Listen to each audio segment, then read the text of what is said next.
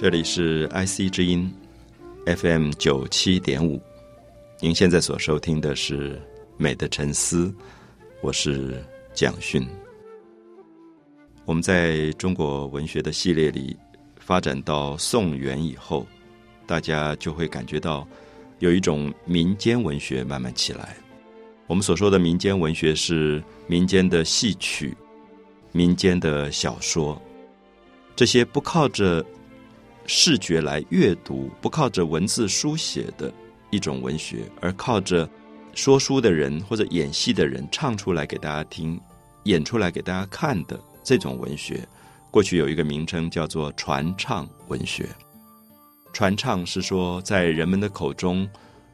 不断的被流传、被唱出来的，它可能是民间的歌谣，可能是弹词，可能是铁板快书，可能是大鼓词。他用了各种各种不同的朗诵的形式，念一本书给大家听，有点像今天的广播电台吧。所以，我想这个文学的影响，我们一直强调，它逐渐在元代成熟，到明朝。可能影响力就会更大，所以我们前面介绍过，在元代跨越到明代之间，产生了中国文学里非常重要的两部小说《三国演义》《水浒传》。这两部小说的内容这么不一样，《三国》在写一个历史里的故事，基本上牵涉到当时上层的政治里的一些权力核心的人物。包括曹操、刘备、孙权、诸葛亮，他们都是权力核心的人物，里面充满了各种的权力的争夺、斗志，所以很多人认为《三国演义》有一点是老谋深算的一本书。读这本书以后，你会学到很多很多怎么去跟别人在斗心机这样的一个过程。所以有人说老不读《三国》，那意思是说。年纪大了以后，心机就比较多，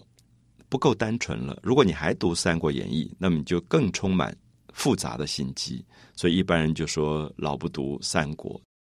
那《水浒传》这本书就比较不一样。我们看到《水浒传》里面大部分的人物啊，除了宋江还算是比较识字的、比较舞文弄墨的，算是一个在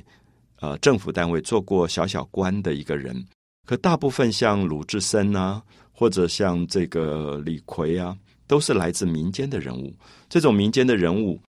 不识字、文盲，然后个性非常非常的暴烈啊，那种很爱恨分明的这种很有正义感的这种强烈个性，都让大家印象深刻。所以我们可以看到，三国塑造的人物跟水浒塑造的人物其实非常非常的不一样。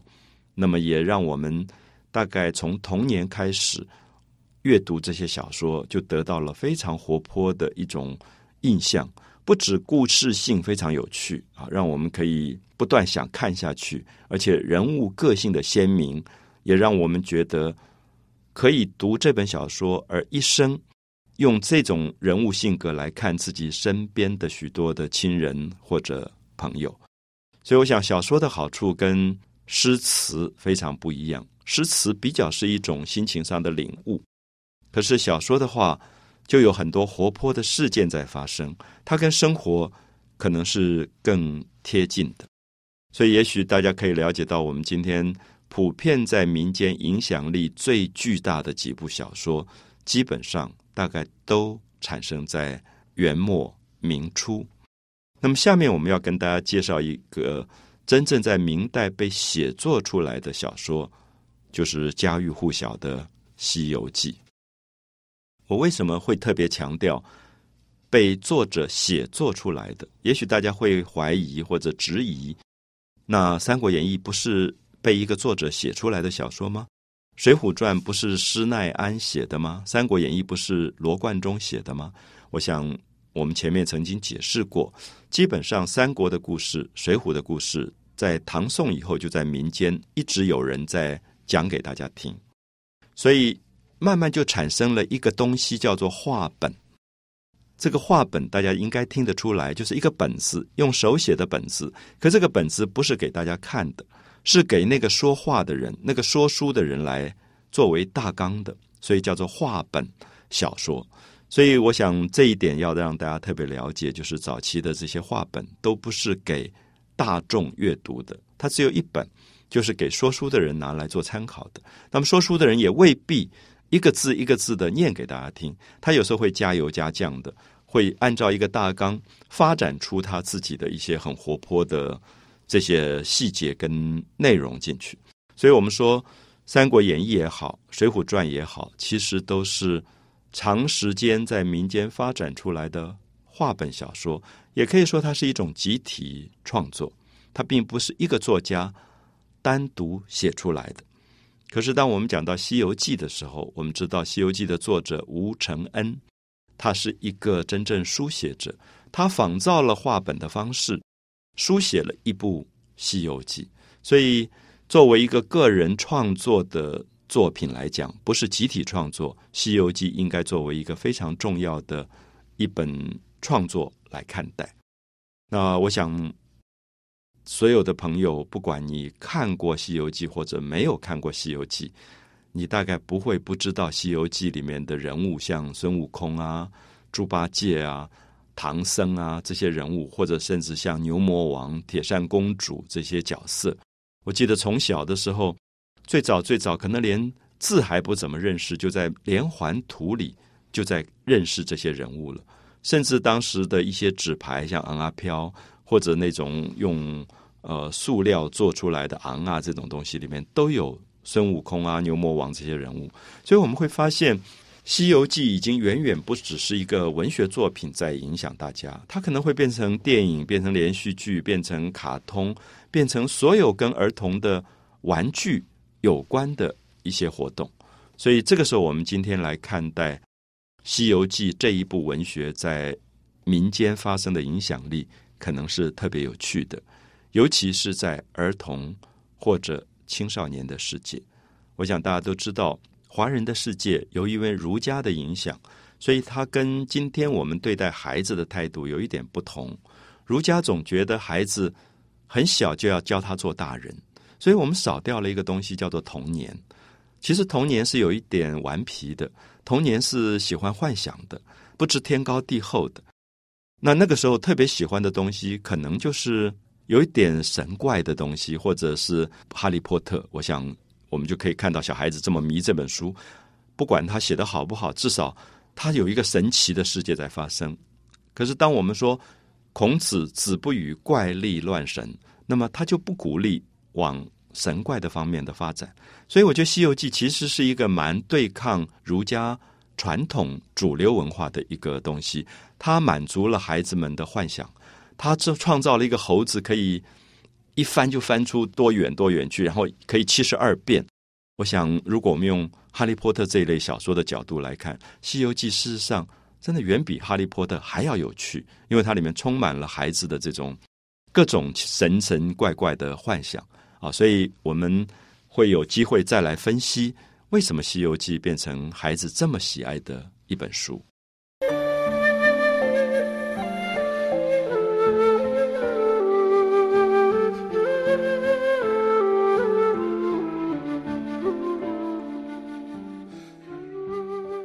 我们提到了明代最有名的一部小说《西游记》，也很希望从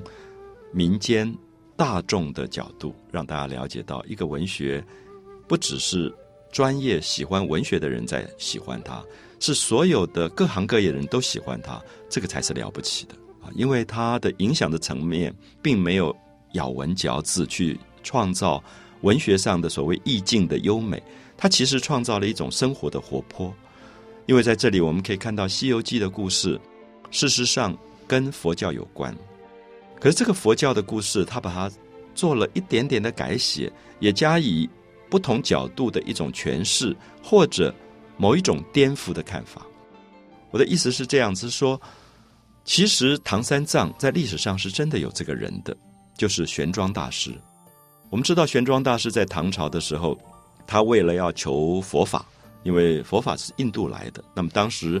经过了几百年的翻译佛经。有时候以恶传恶，大家越讲越离谱了。所以有一些高僧就很希望发愿去了解，说印度原始的佛教到底本意是什么？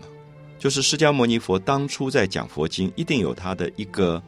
真理所在。可是翻成中文以后，可能越翻译越离谱，以后大家不了解这个原始本意了。所以我们知道，在玄奘之前就有法显，他们就到印度去求经。那么到了玄奘的时候，他是一个最著名到印度去求经的人。那我们也知道，因为玄奘在要去印度之前，他已经修行非常的呃完善，所以他在社会上是有有地位的高僧。那这种有地位的高僧，在唐朝是禁止出国的。那用我们今天的白话来讲，就是有一点禁止人才外流，就是觉得这种有学问的人是不可以随便出国，所以就不给他签证。那那个时候签证叫做渡牒。啊，就是你要有这个签证，你才能通关的，你才能够出去。尤其当时从长安城往西北走，它是一道一道的关的啊，不管是阳关是玉门关，它是一道一道关出去，所以要有很多的检查制度，可能比我们今天机场还要严。那玄奘因为非常想要去求经，所以他就不畏艰险，就化妆隐姓埋名，偷偷就出了关，跑去印度。他到印度以后，到了一个地方叫做纳兰达，就是纳兰陀。这个地方我自己去过啊，它是呃当时世界最大的一个佛教大学，有一万多间，给有点像我们今天叫研究生。当时当然都是出家人在那边研究佛经的这种僧房，那一间一间，现在都变成废墟了。那我到现场的时候最感动是，他们还有一个牌子，特别纪念来自于中国唐朝的玄奘。在这个地方做学生，那么他在这里待了十九年，从大学毕业，然后做助教，然后一步一步升等，最后他作为教授，他在这个地方用梵文讲授佛经，讲给世界各地来求佛法的人听。所以从学术的角度，玄奘是一个了不起的人，所以他把整个的佛经做了最完善的整理，去做了很多的定稿。所以等到十九年以后，他决定要回中国，回唐朝，就要带很多很多的。佛经回来，那这个路上当然也是充满了艰险。那么当时的皇帝唐太宗就既往不咎，因为他其实偷渡出去的，如果要抓起来的话，要下监牢的。那这个皇帝觉得说，十九年可以在国外学术上有这么高成就的人，所以唐太宗亲自设宴款待他，为他盖了慈恩寺，就是现在大家到西安去旅行的大雁塔啊。他就在那边继续翻译佛经。定稿做注解，让佛教的文学、佛教的哲学，那么在汉文当中，在华文当中产生了更大的影响力。好，这个故事是历史上的故事，可是我们看到吴承恩就把这个人物唐僧要去西方取经的故事，变成了一个神怪的幻想。因为我们都知道唐三藏要到印度，那个路上要走很久很久，他回来写了一本书叫《大唐西域记》。因为他一路经过的西域这些国家，风俗习惯什么都不一样。我想大家知道这本书变成非常非常重要的一本书，因为后来英国的学者斯坦因把它翻译成英文，也因此去找到了很多古代已经被遗忘的古迹，像阿富汗的大佛，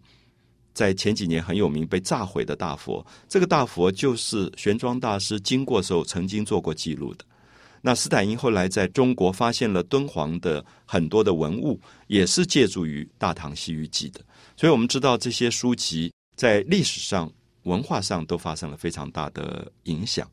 可是对于明朝的这个小说家吴承恩来讲，他可能更感兴趣的是说，这个玄奘大师他往西去求经求法是多么艰难的一件事，而这一路上他要碰到多少神奇鬼怪的事情。这种比如说火焰山，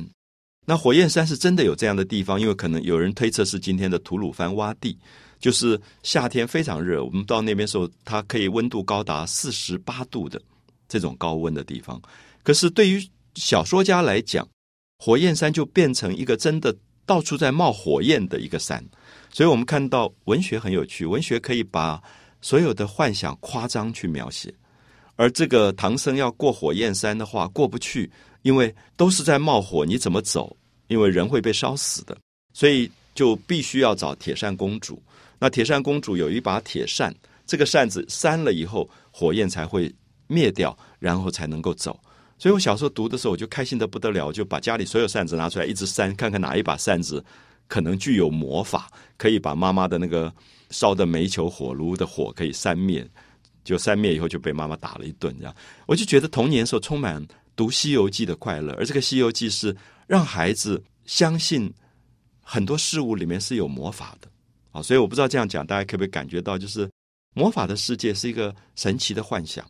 它基本上满足了孩子的一个还没有成为大人之前的一个幻想空间，而这个幻想空间很可能跟他将来求知的好奇这些东西都有关系。所以我常常会觉得，喜欢读《西游记》的孩子，将来他的创作力非常的强。相反的，如果一个小孩父母老是禁止他读这种东西，然后从小第一名、第一名、第一名，我常常觉得，我当年小学第一名的同学，今天都没有什么成就了，因为。太乖了，就是他们做好学生、乖孩子以后，他们的生命少掉创造力，而且常常后来我发现这些同学在人生的中途，因为生病，因为一些小小小小的灾难，他不晓得怎么去解决，他可能自杀，他可能受不了，可能就渡不了那个难关。所以我会觉得，大家如果读《西游记》，你会发现《西游记》是一道一道的难关，这个难关在考验唐僧，你要求法。你最后怎么样去度过难关？所以大家有没有感觉？我们其实最后并不在意唐僧有没有求到法，我们相信的求法根本在过程当中。信仰是过程里面克服所有的困难，自己发生挑战困难的能力，它就是信仰了。所以我想，不管信佛教的朋友、信基督教的朋友，你都会觉得，到最后，其实严格讲起来。并不是那个神存不存在的问题，而是我们借着神的存在，使自己有接近神的这个能力，而去挑战生活周遭所有的困难以及邪魔恶道。我们看到牛魔王、铁扇公主可能是不存在的，可在《西游记》里面，唐僧必须周旋于所有的妖怪之间，因为他心中有一个法，他有一个信仰在那里，所以他可以一一的克服这些魔怪。好，我想这个时候我们就会发现《西游记》充满了人生象征的意义在里面。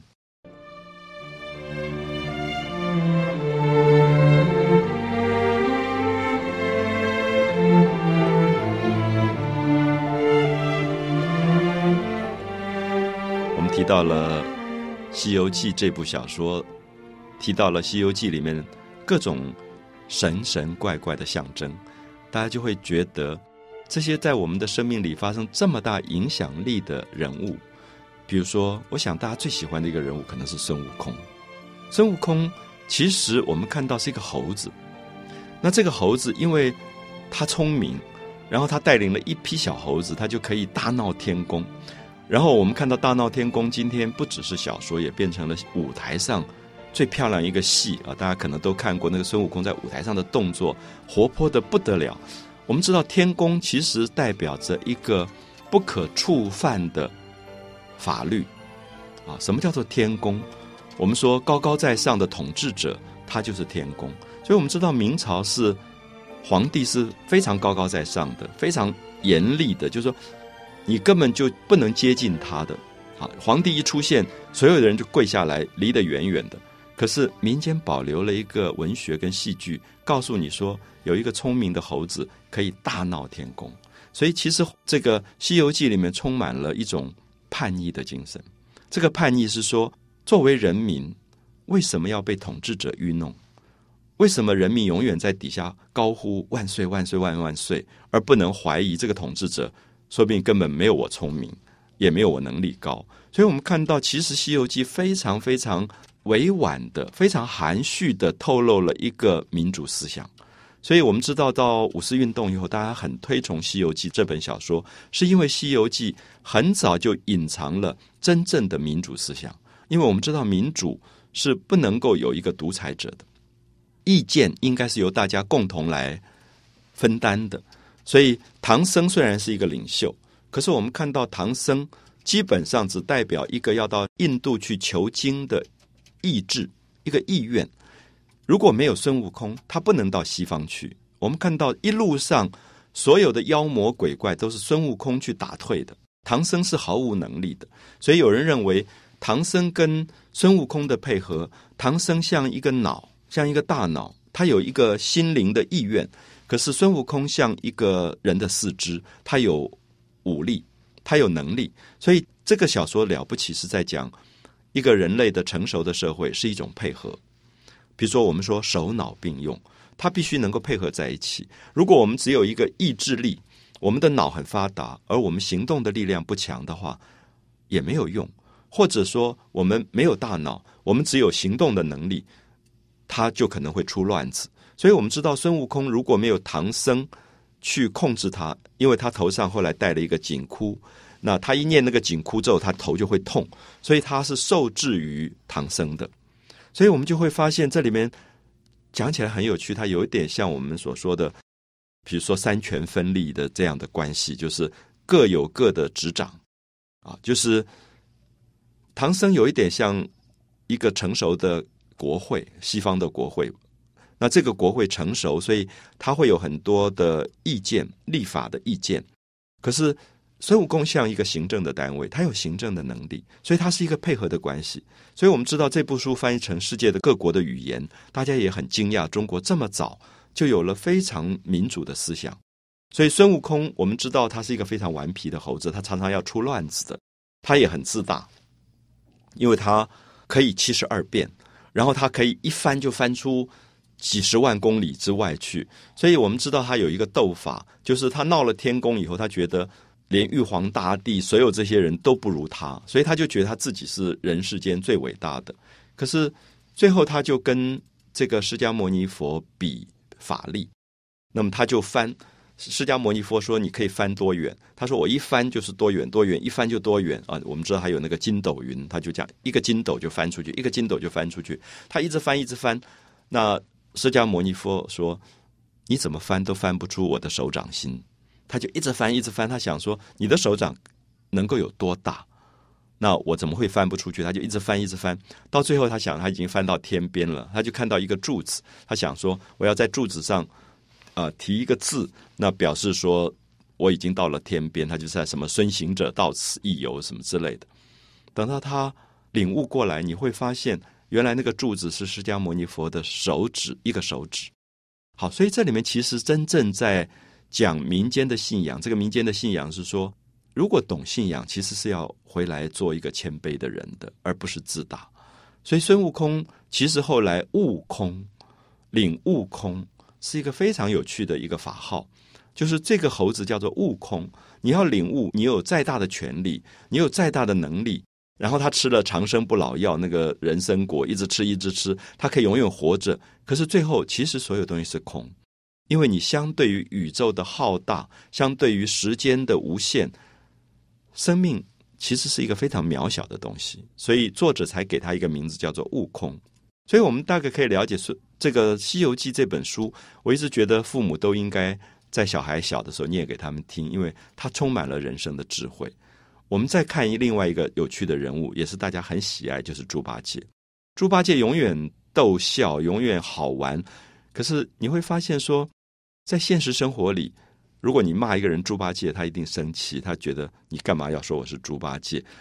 可是大家想一下，八戒其实在讲佛教的八个戒律，而这个猪八戒的有趣在于，他永远做不到。他明明叫八戒，就是他要守戒律的。可是我们今天讲一个人猪八戒，猪八戒好像有一点在骂一个人，讲那个人长长相像猪，叫猪八戒。可是我们再想一下，八戒是八个戒律。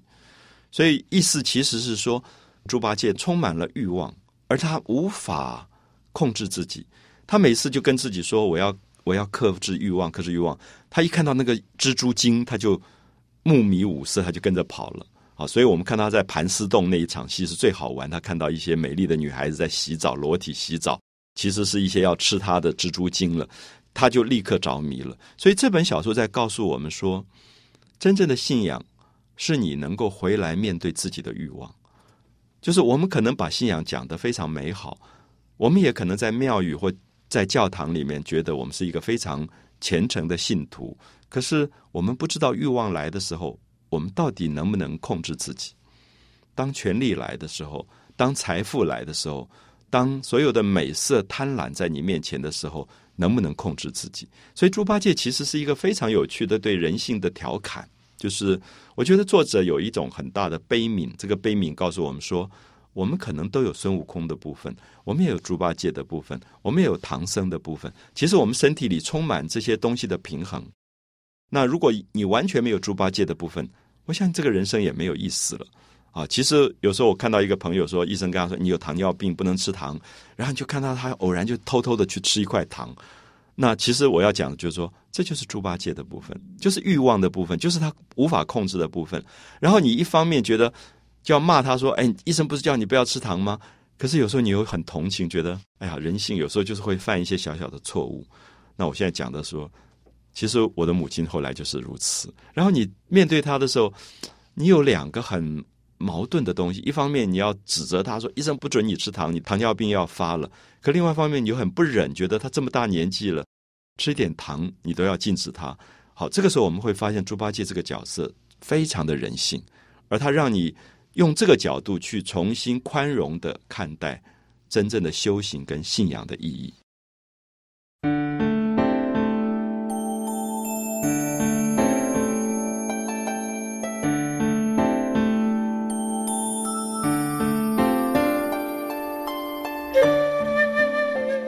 我们提到了明代的小说，特别感觉到明代的社会好像有一个非常特殊的变化，才会产生像《西游记》这样的小说。我们现在不能够完全确定的说这个变化到底是什么。有人从社会经济学的角度认为，明朝已经有了最早的资本主义，就商业的发达。因为商业的发达，所以他看待人性的时候，他比较的丰富。它跟农业时代的这种戒律、道德、禁忌、封建的看法比较不一样，因为我们知道资本主义的社会其实就是商业开始萌芽了。那商业萌芽以后，城市文化会发展起来。所以我不知道大家有没有感觉，就是如果你小时候住过农村，农村的道德比较简单。什么叫好？什么叫不好？比如说，农村都觉得你大白天没事。粘一个假睫毛，然后涂很多胭脂，穿的很漂亮，站在门口，别人觉得你一定在做坏事。所以大家都听过说，农村的文化常常说要孝娼，可是不孝贫，穷没有关系，可是会去孝娼，因为去讽刺贪婪或者欲望这个东西。可是有没有感觉到了城市文化就不一定？其实我们在城市里今天到处看到浓妆艳抹的人。我也不觉得他们一定在做坏事，可是你会发现，是因为资本主义跟消费跟商业，使得大家觉得我爱美没有什么不对啊。或者你也会发现，城市的文化真的跟农村文化也不太一样。农村会觉得一个女人结了婚，她就是永远专心相夫教子。可是今天在城市文化，有时候你也会觉得，好像女性的角色未必这么单纯，她也有她自己的社交生活。你会发现，今天在城市文化里，因为商业的发达，女性可能会是一个主管，所以她扮演的角色不只是一个家里的母亲跟妻子的角色，同时是一个公司主管的角色。那么这个时候，你会觉得她的丈夫如果以农业社会要求她说：“你一定要回来给我带孩子，给我做饭”，好像又完全不完全对。所以我不知道大家会不会发现，我们今天要讲到。明代的有些小说开始复杂化，其实在讲很多人性在城市商业来临以后人性的自觉。所以我们可能会碰到一个大家不太敢看的一本明朝小说，就是《金瓶梅》这本小说。我说不太敢看，是因为很多人都知道《金瓶梅》是跟性有很大的关系，很多人认为它是一个天下第一本淫书、淫秽之书。那甚至有人说这本书里面有毒药的，你看了以后。都会中毒，会死掉。那你如果在今天台湾的一般的呃书店去买，你会发现大概比较讲到性的部分都被删掉了。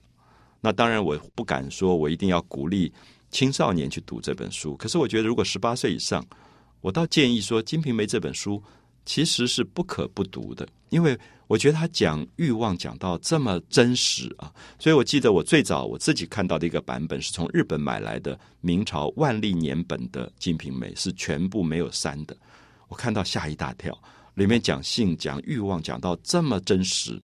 甚至你可以看到西门庆他是一个商人，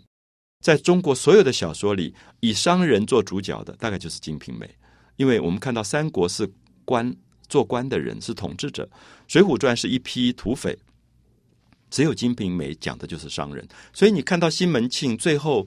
娶这么多的小老婆，然后每天嫖妓这些事情，玩性的游戏，你忽然恍然大悟，原来商业的文化是有一个酒家文化的背景在那里的。我记得小时候在比较农村里面，谁敢去酒家？想到酒家就觉得是坏地方。可是后来我认识一些商人朋友，他们很自然谈生意都在酒家谈，而且很自然旁边就叫一个陪酒的人坐旁边。所以你忽然发现，《金瓶梅》其实是一个商业文化的真实反应。然后这里面流露出欲望的泛滥，流露出西门庆在商业，因为商业有时候会暴起暴落。所以它其实也产生了农业社会没有的一种不安全感，所以你会觉得在一席之间，那个股票可能会让你涨到上千万的那个人，一天里面上千万的人，跟一忽然掉了上千万，他的情绪的波动常常会发泄在欲望里面。其实光讲我自己身边的朋友，在有一段时间台湾的股票上涨的时候，他们一天就可以刷卡消费掉近一百万元。买衣服，然后去大吃大喝，因为他说我今天忽然变成富有的人，因为股票上涨了。可是其实那个东西很空虚，然后忽然那个东西掉落的时候，他一天之间有一个朋友跟我说：“你知道我今天一天股票掉了一亿。”然后我看他整个人好像崩溃了一样，所以我就会开始知道商业的文化的背景会产生一个不同的人性出来，其实是《金瓶梅》，而这个《金瓶梅》到最后你可以看到西门庆这个男子。会在女人的身上用各种游戏的方法去玩出性的游戏，可能今天连了解西方的性的情趣商店的人都叹为观止，就是他有这么多的方法去刺激他身体的感官，有各种的道具去玩性的游戏。所以我自己的感觉是，《金瓶梅》并不像一本大家认为的 A 片或者黄色小说，因为我看的时候，我觉得。看完以后会去对性有一种难过，会觉得人怎么会玩性的游戏玩到这种程度？然后你会开始人已经不像人了，尤其这里面的女子，我们看到的潘金莲，她被对待的方式完全像一个玩物，不像一个人。那所以有时候你会听到有一些商场的朋友说，他们呃到哪里哪里啊，有时候不一定在台湾，然后去很便宜怎么去玩一个女人。你听到的时候，你会很难过。我立刻就想到《金瓶梅》，所以《金瓶梅》的文化其实是一个商业起来以后必然要面对的文化。我觉得今天大家不敢看，是因为不敢面对我们自己的商业文化里面发现的人性的病变。我现在用到“病变”这个字，当然有我的主观，我会觉得人性有它温暖的部分，人性有它健康的部分，人性有它追求幸福跟快乐的部分。可是我觉得，如果一个人玩自己的身体，玩到最后都已经不快乐了，那么所谓何来？好，所以我会觉得《金瓶梅》里面其实有一个对于性的文化的反省，有一个对商业文化的反省。这种通宵达旦、大吃大喝，然后通宵达旦去玩弄性的游戏的一个生活，其实是证明了明代的富有之后人的某一种感官欲望的放纵泛滥。到了堕落的程度，那我不晓得。其实，在我看完《金瓶梅》以后，我常常会反省我自己目前当下的社会。我觉得，光从我自己了解的一个商业文化的本质上来看，这种喝酒喝到身体搞坏掉，玩女人玩到身体搞坏掉，我想大概不逊色于《金瓶梅》。所以我反而觉得这本小说应该变成商业文化里面非常重要的一个反省跟检讨。所以只是因为它比较沉重，它可能不像你读《西游记》这么快乐，所以大家不太愿意去读它吧。啊，可是从另外一个角度来看，我一直觉得不删节的《金瓶梅》，就是一句都不要删，让大家真正可以有判断，才会产生真正的反省力量啊。所以。我想在谈到明朝小说的时候，我觉得是不能不谈一下《金瓶梅》这部重要的作品。美的沉思，我是蒋勋。